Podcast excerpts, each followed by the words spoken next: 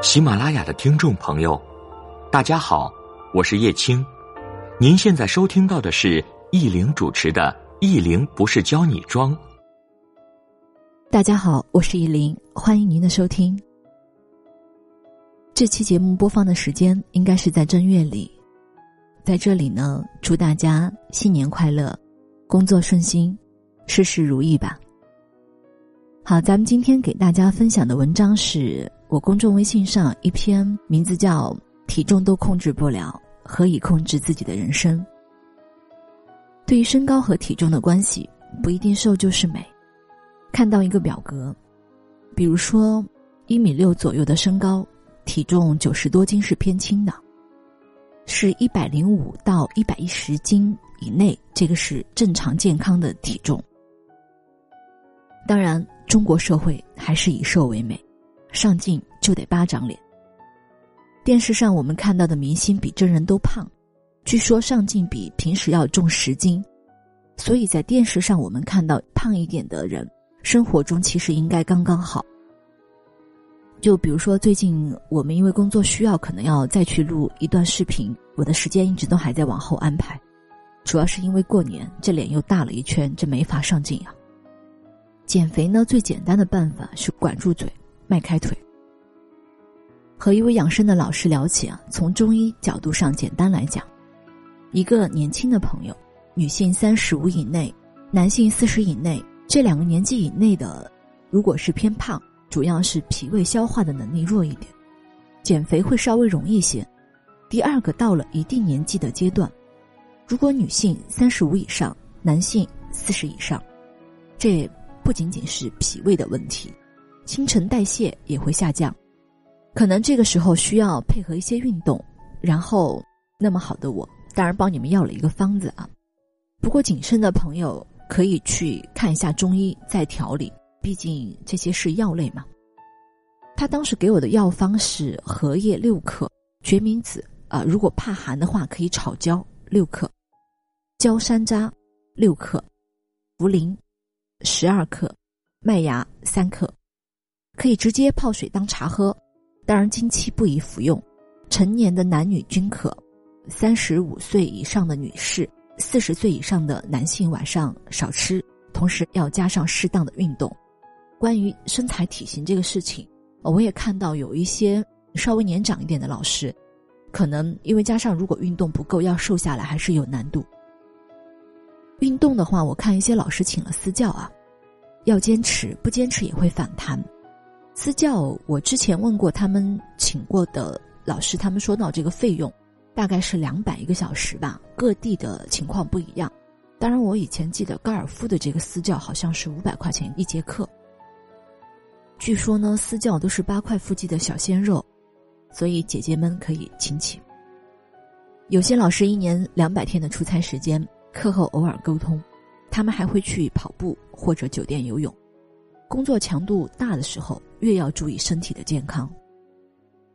还有一种方法是按摩减肥，一些美容会所会给我们做一些身体上的保养、经络疏通、经络减肥等，这个只能起到辅助的作用，所以不要完全去迷信，特别是那种多少钱减多少斤的，都要谨慎一点。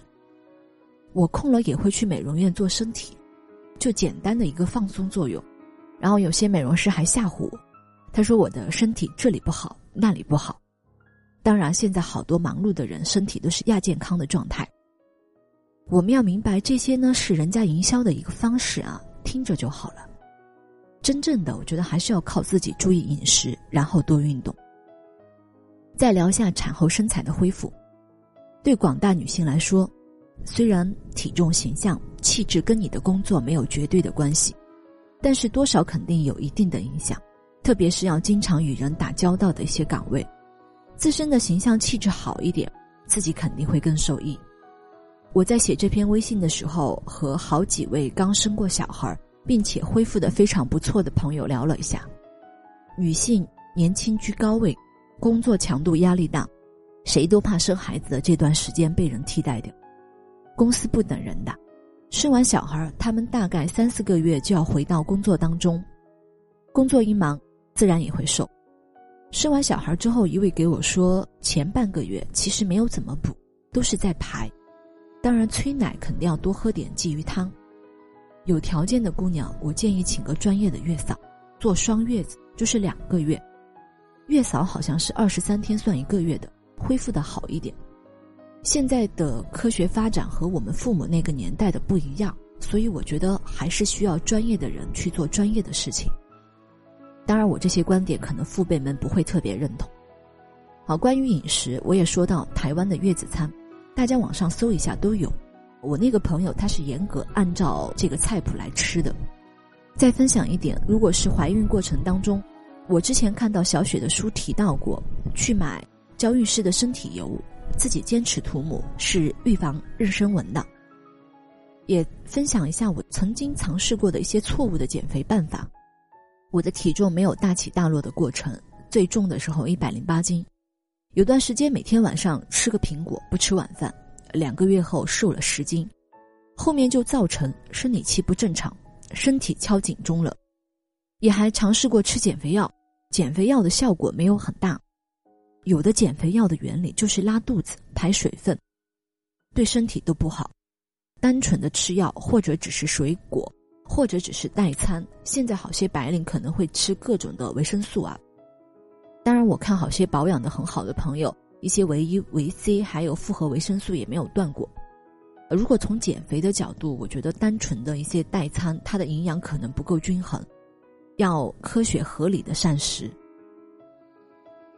养成吃饭八分饱或者饭后不要马上躺下，这个对体型的保持也有益处。还有我之前聊起过的。九点靠墙，再有一种关于减肥的办法是瑜伽减肥，这块我单独咨询了专业的瑜伽老师，说瑜伽更多是静心塑体型，瑜伽的体式比较多，会有身体不同部位的动作，那这些地方体型就会更好。